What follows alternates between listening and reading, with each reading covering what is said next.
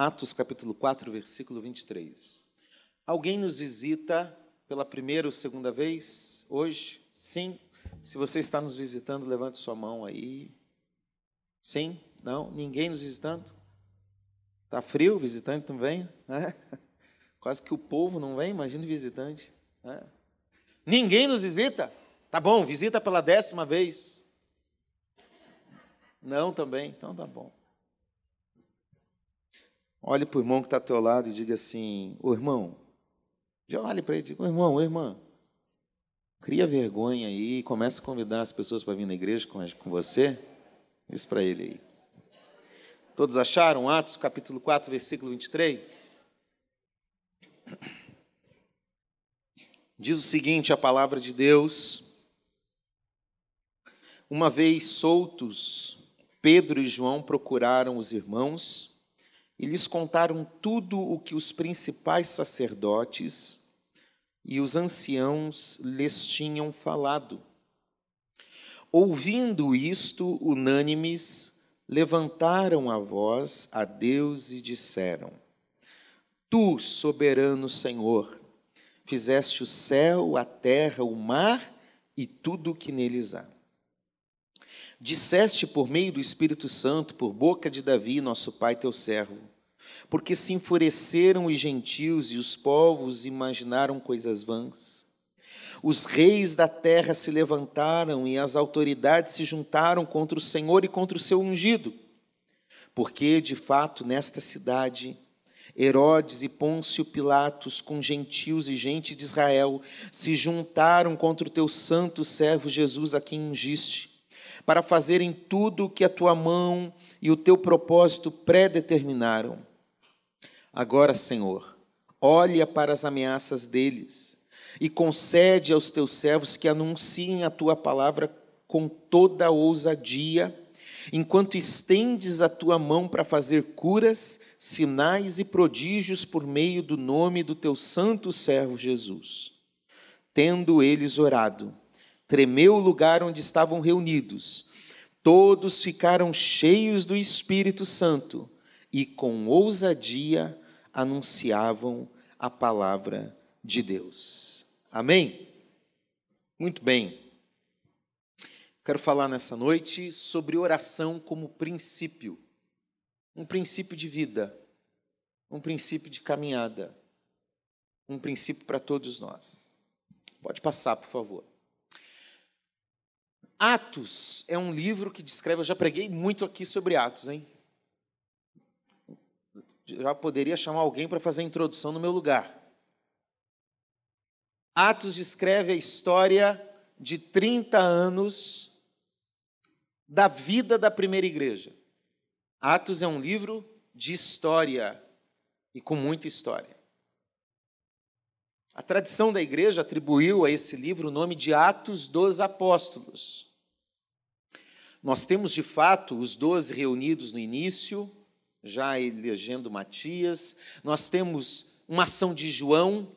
Se você voltar um pouquinho no capítulo 3, João e Pedro estão entrando no templo e curam um paralítico. Então você tem aqui uma ação de Pedro e João. E mais para frente você tem uma ação mais incisiva, mais significativa de Paulo. Paulo vai dominar o ambiente aqui a partir do versículo 13. Né? Ele se converte no 9 e começa a despontar do 11 em diante ali, e do 13 principalmente. Por isso se deu o nome dos apóstolos. Porém, nós poderemos ser bem justos e dizer que não é tanto dos apóstolos. Pedro aparece e desaparece. João aparece rapidinho, desaparece. Paulo aparece lá no meio mas se tem alguém que vai conduzindo toda essa história, esse alguém é o Espírito Santo de Deus. Então, talvez o melhor nome aqui seria Atos do Espírito Santo. Usando Pedro, usando João, usando Paulo, usando a igreja, usando Tabita, usando Estevão, usando Felipe, é ato do Espírito Santo de Deus mas também são atos de um agente que estava dentro dessa igreja. Atos revela como a igreja agia.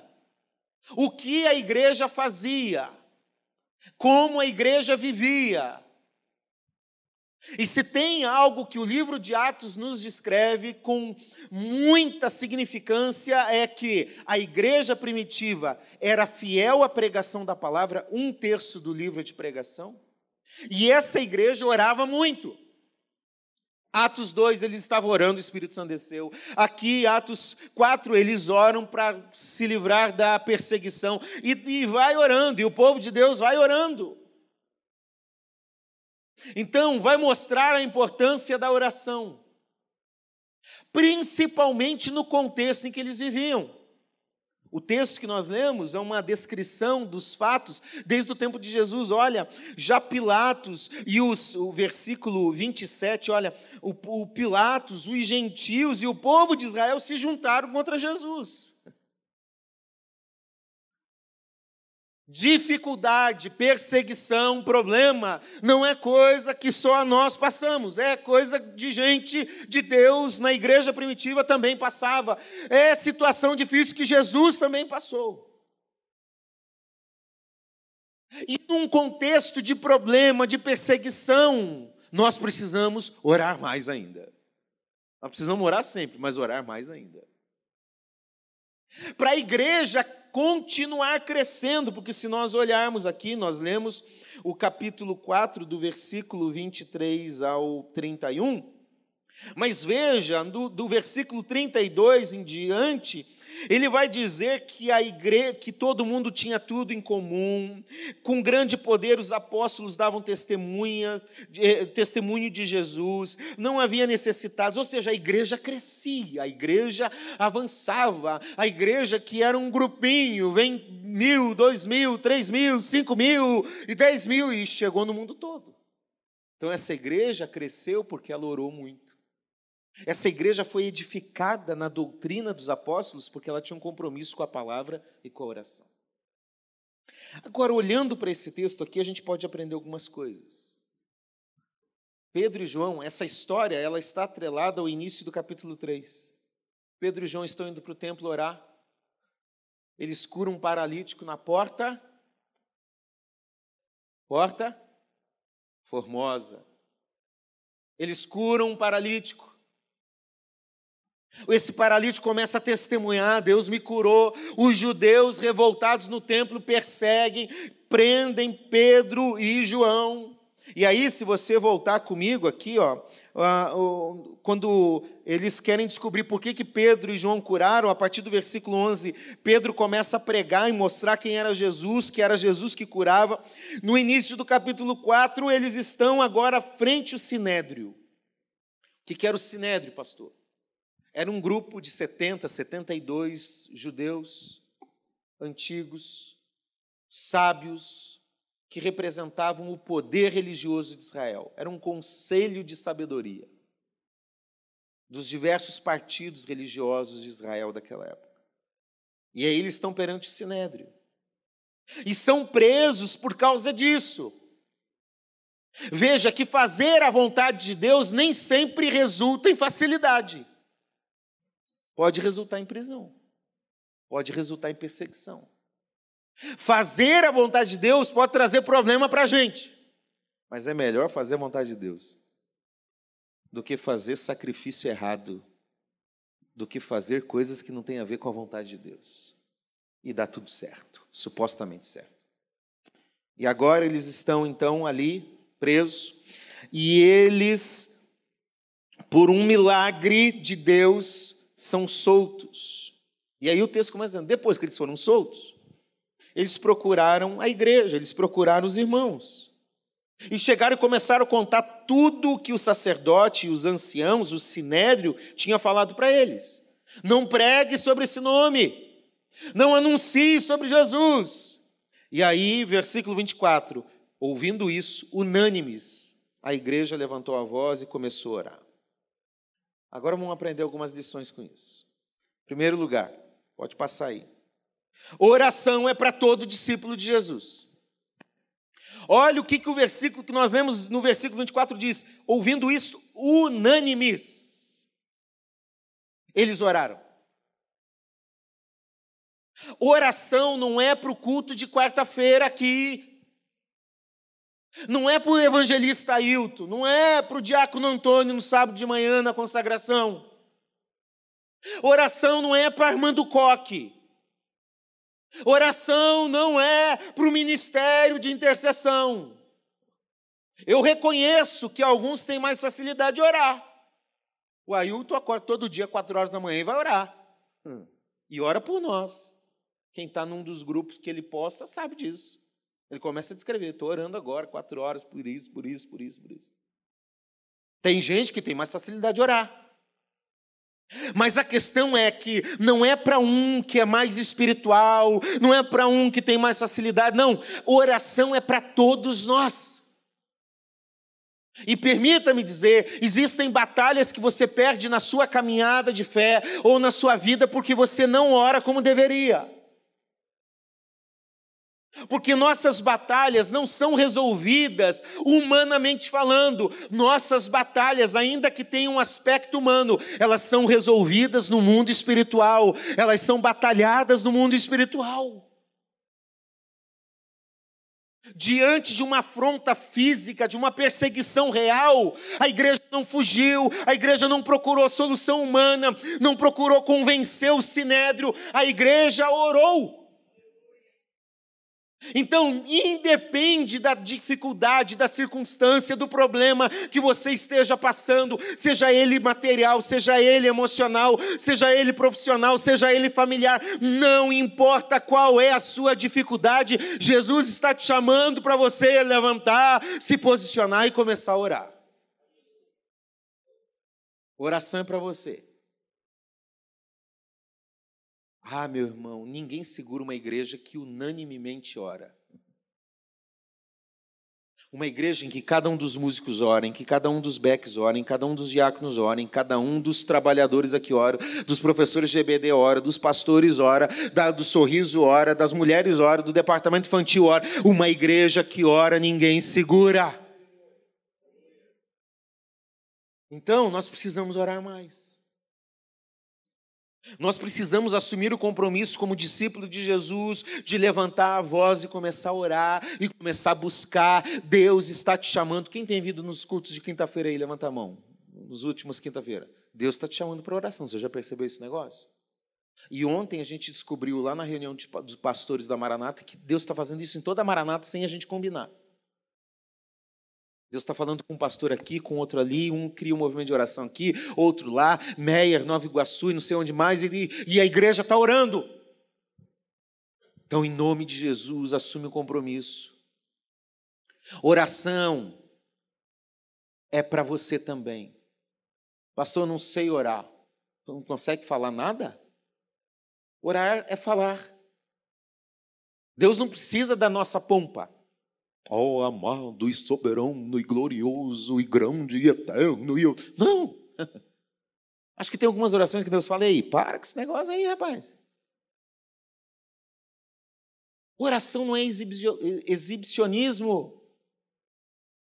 Oração é aquilo que brota lá de dentro, da mais pura verdade, porque Deus não se surpreende com a nossa performance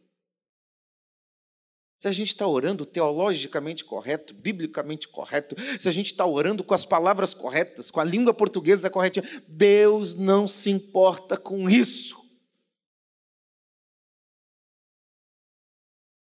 Deus apenas quer que nós vivamos em oração. Por isso a palavra de Deus diz orando em todo o tempo no Espírito. Então, oração é para todos os discípulos de Jesus. Segunda lição. Diante da morte, do perigo, eles oraram. Então, oração é um princípio de sobrevivência. Aqui tinha a ver com uma sobrevivência física, com um objetivo, anunciar a palavra. Mas a verdade é que oração é um princípio de sobrevivência para todos. A gente aprende que nem só de pão vive o homem. Ou seja, não é só das coisas humanas, físicas, não é só apenas do alimento, do trabalho, do vestuário, não. Nós sobrevivemos daquilo que vem de Deus, daquilo que está no mundo sobrenatural, daquilo que está no nosso contato com Deus. Nenhum casamento sobrevive sem diálogo. Sobrevive? Você tem que dialogar. Por mais que às vezes seja ruim. É ou não é verdade? Por mais que você, homem, fale um minuto e a mulher 50, você tem que dialogar. E com paciência. E com calma. Mas tem o contrário, que eu sei que tem homem que fala 50 e mulher fica quietinha num minuto.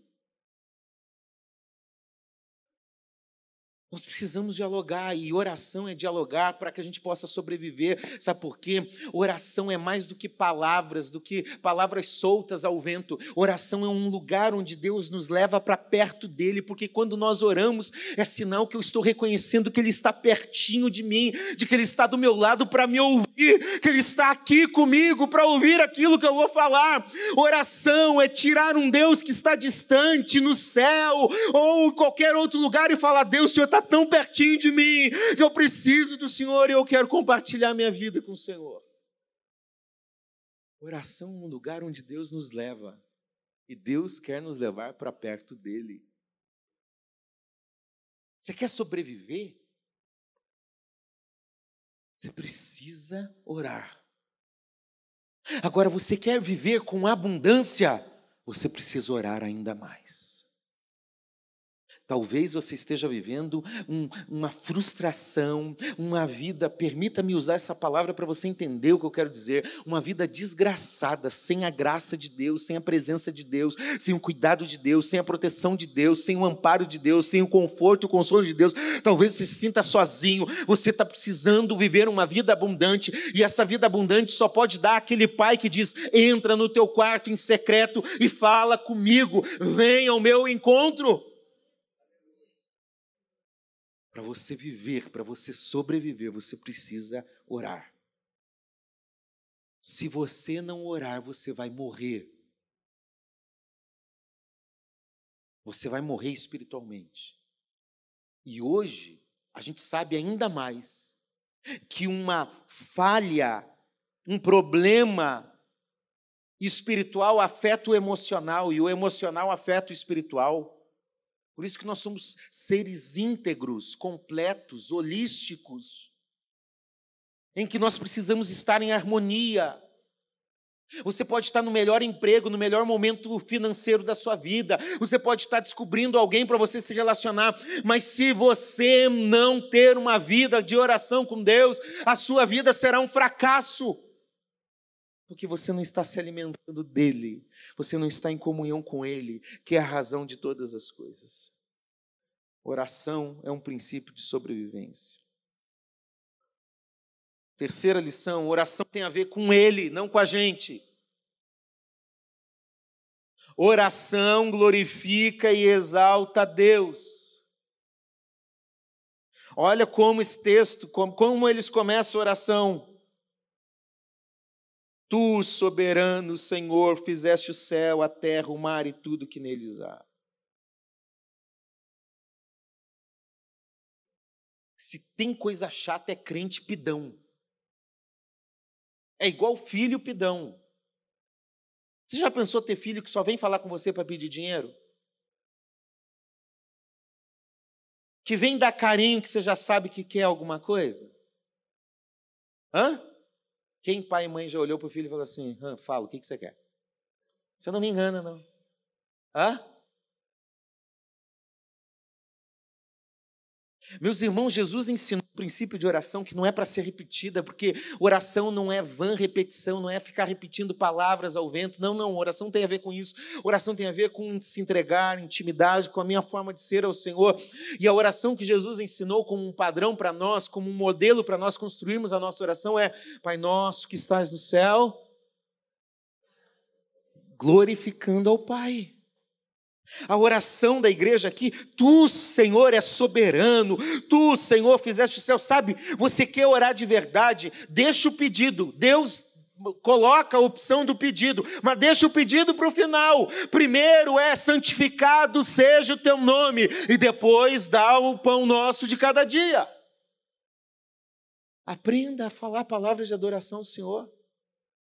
O Senhor é maravilhoso, o Senhor é o maravilhoso conselheiro, Pai da eternidade, príncipe da paz, o Senhor é o primeiro, é o último, o Senhor é poderoso. Vai ler a Bíblia, vai ouvindo as canções, aquilo que nós cantamos, aquilo que nós lemos na palavra de Deus, vai falando a Deus, aquilo que os anjos dizem a Deus. Santo, santo, santo é o Senhor. Palavras de adoração.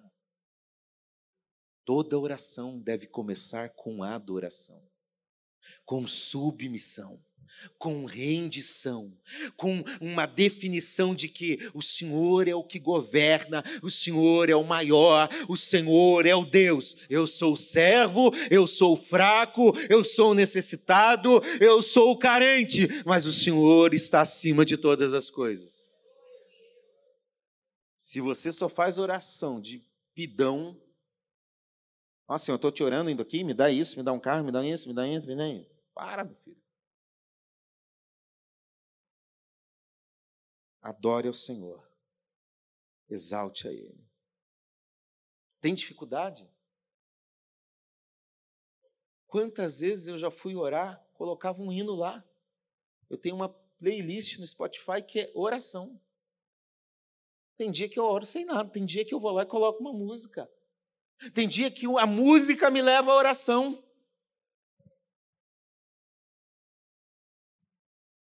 Eu estou com uma na cabeça agora.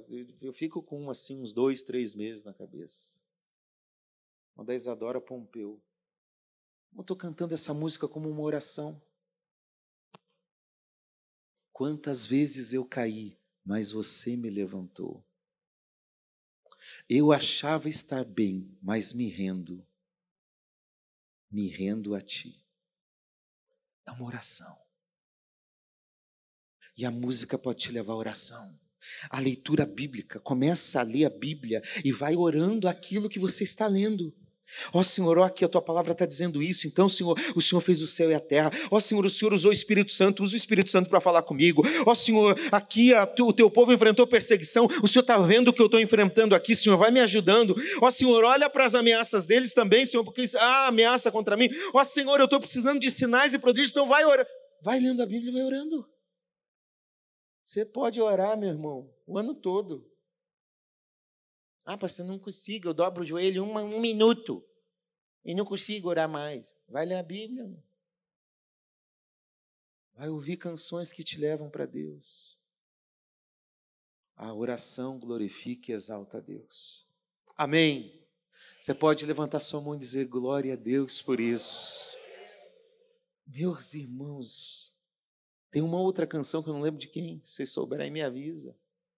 E diz assim: O que é que os anjos veem que os fazem se prostrar ou adorar, dizendo: Santo, Santo, Santo, Santo, Santo, Santo, Santo, Santo. Eu não sei o que eles veem, mas deve ser algo tão impactante que só podem olhar abismado, dizendo: Santo, Santo, Santo, Santo é o Senhor.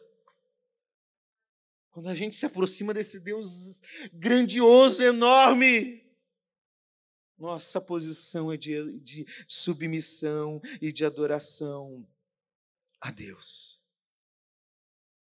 Pode passar, por favor. Mas oração também é uma súplica frente às necessidades. O que, o texto diz? Ó oh, Senhor, está vendo a ameaça deles? Está vendo a, perseguição deles contra a gente, Senhor? Ó oh, Senhor, olha essa situação aí. E não é que Deus não esteja olhando, é que você está falando, Senhor, eu confio tanto no Senhor que eu estou querendo falar, ó, Senhor, está vendo? Eu não posso vencer essa perseguição, eu não posso vencer esse problema. Esse gigante se levantou contra mim, Senhor. Então, olha essa situação. É também lugar de súplica.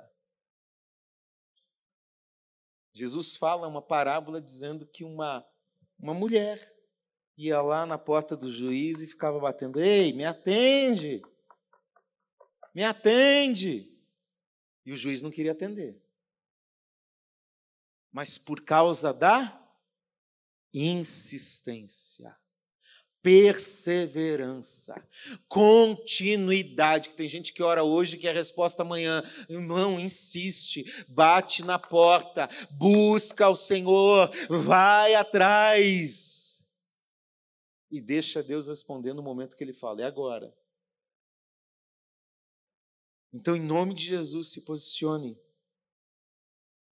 Oração é um lugar para você levar Deus a tudo aquilo que está oprimindo seu coração e a sua mente. Ah, meus irmãos, quantas vezes eu já cheguei angustiado aos pés do Senhor. E eu levantei e a situação era a mesma, o problema estava lá, a situação estava lá. Mas o meu coração não estava mais lá no meu no problema. Meu coração estava nele. Então apresenta as tuas súplicas ao Senhor. E vou falar uma coisa para você: deixa Deus te surpreender. Você vai ver que coisa maravilhosa é receber resposta de oração. É você orar e ficar assim, será? É, ou será que vai? Porque às vezes a gente duvida. Às vezes a gente pode dizer, como diz a Bíblia, ó oh, Senhor, eu creio, mas me ajuda na minha falta de fé. E de repente Deus surpreende e responde. E se revela. Apresente as suas súplicas e necessidades ao Senhor.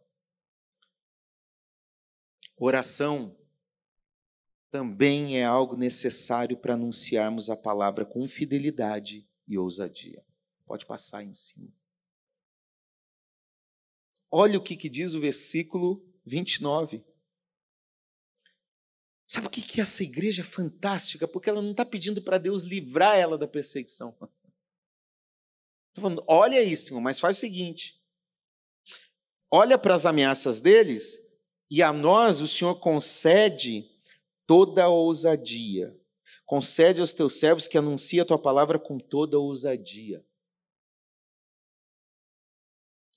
A gente está meio com medo por causa do politicamente correto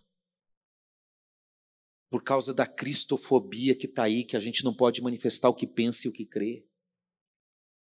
Porque nós não queremos nos sentir des deslocados do nosso círculo social na escola, na faculdade, no trabalho. Porque nós queremos ser aceitáveis no mundo em que nós estamos vivendo. É agora que nós devemos nos posicionar e com ousadia, não é com desrespeito, desrespeito às leis, desrespeito ao ser humano, não é com orgulho e arrogância espiritual de se achar melhor do que o outro, não, mas é com fidelidade, com simplicidade, com humildade, com temor a Deus, falarmos, Senhor, dá ousadia para eu anunciar a tua verdade, a tua palavra onde eu estiver. Tem gente que é até agente secreto de Deus, 007. Ninguém sabe que o sujeito é crente. Ah, que Deus nos dê ousadia de falar assim: eu acredito no que a Bíblia diz. Eu acredito na verdade de Deus. E não negocie a palavra de Deus porque ela é verdade desde o início, quando Deus falou, e continuará até o final, porque Jesus disse: passarão os céus e a terra, mas a minha palavra não passará. A gente precisa de ousadia para ser fiel a essa palavra que não passa. Vamos para frente. A oração ela sempre antecede os sinais e os milagres. Ó Senhor, concede ousadia para a gente anunciar a tua palavra. Versículo 30. Enquanto nós estamos orando, atenção, enquanto nós estamos orando aqui, Senhor, e enquanto formos fiéis à tua palavra, o Senhor vai estendendo a tua mão para fazer curas, sinais e prodígios por meio do nome de Jesus. Você entendeu a ordem? Fidelidade à palavra, compromisso com anunciar a palavra. Enquanto isso, e enquanto estivermos orando, Deus vai fazendo. Sabe por que, que ah, não está ocorrendo cura como antigamente ocorria, milagre como antigamente ocorria? É porque a gente não ora como antigamente a gente orava. Você quer viver mais milagre? Ore mais. Busque mais. Se entregue mais. Quer ver libertação de verdade? Ore mais. Quer ver Deus salvar aquele que você acha que é impossível salvar? Ore mais. Meus irmãos, eu era criança, eu tinha meus 5, 6 anos de idade, a minha priminha morreu, ficou sem respirar um tempão, morta nos braços da minha prima, minha prima de segundo grau, filha da minha prima de primeiro grau.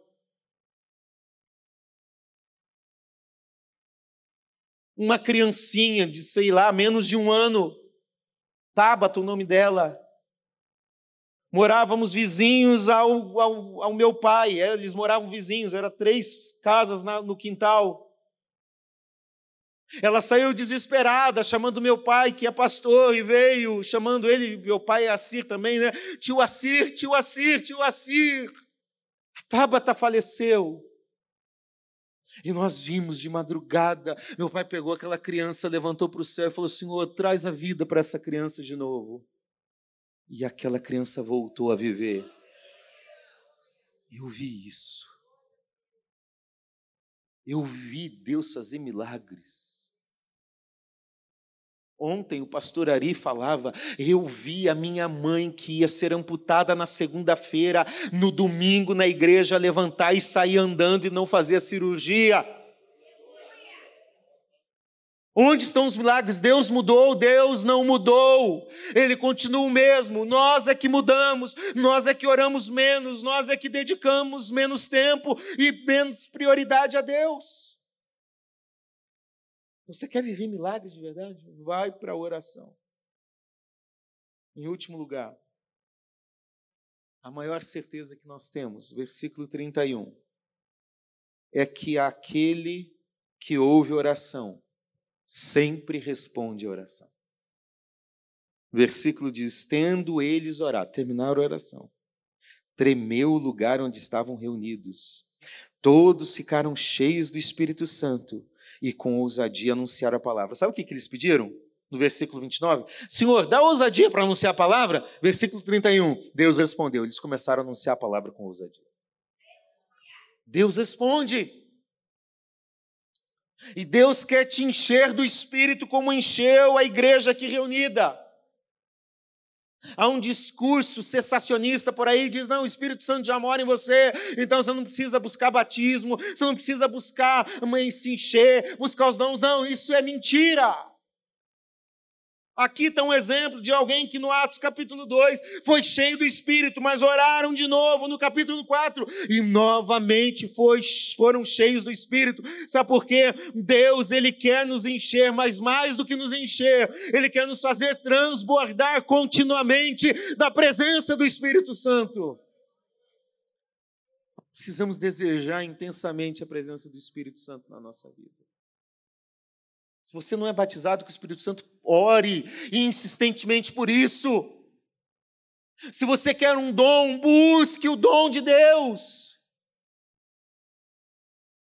Meus irmãos, eu lembro de quando criança, adolescente e jovem, eu falava, Senhor, o dom que eu quero que o Senhor me use é palavra de conhecimento e palavra de sabedoria. Eu orava por isso.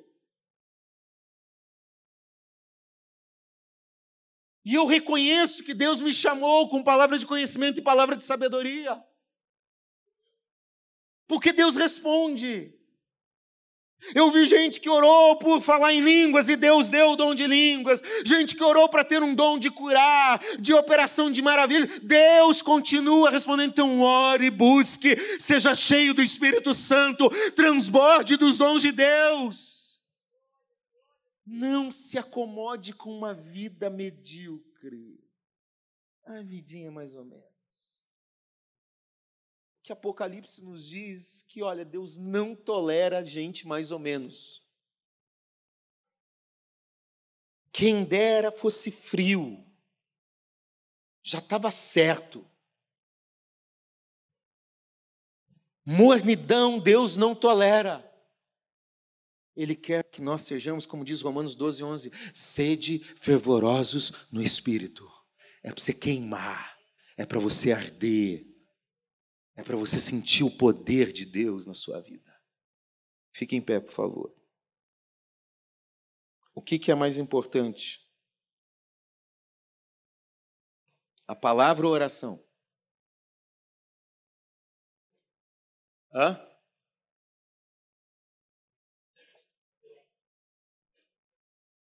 Quem acha que oração, levanta a mão. Né? Baixa a mão. Quem acha que a palavra, levanta a mão. Baixa a mão. Quem acha que são os dois, levanta a mão. Os em cima do muro aí, né? Eu sempre respondo isso com a seguinte pergunta: Qual asa do avião é mais importante, a da direita ou a da esquerda? Reverendo Hernandes Dias Lopes diz: Deus dá tanta importância à sua palavra que ela deve ser precedida de oração. E eu acrescento: Deus dá tanta importância à oração que ela deve estar sempre firmada no Deus da palavra. Faça os dois e você vai viver algo sobrenatural. Pode passar, por favor? Spurgeon diz: quando Deus deseja fazer uma grande obra, Ele primeiro coloca seu povo para orar. Deus quer realizar grandes coisas sempre, mas nem sempre nós, o seu povo, estamos prontos para receber aquilo que Ele quer fazer, porque nós não estamos orando.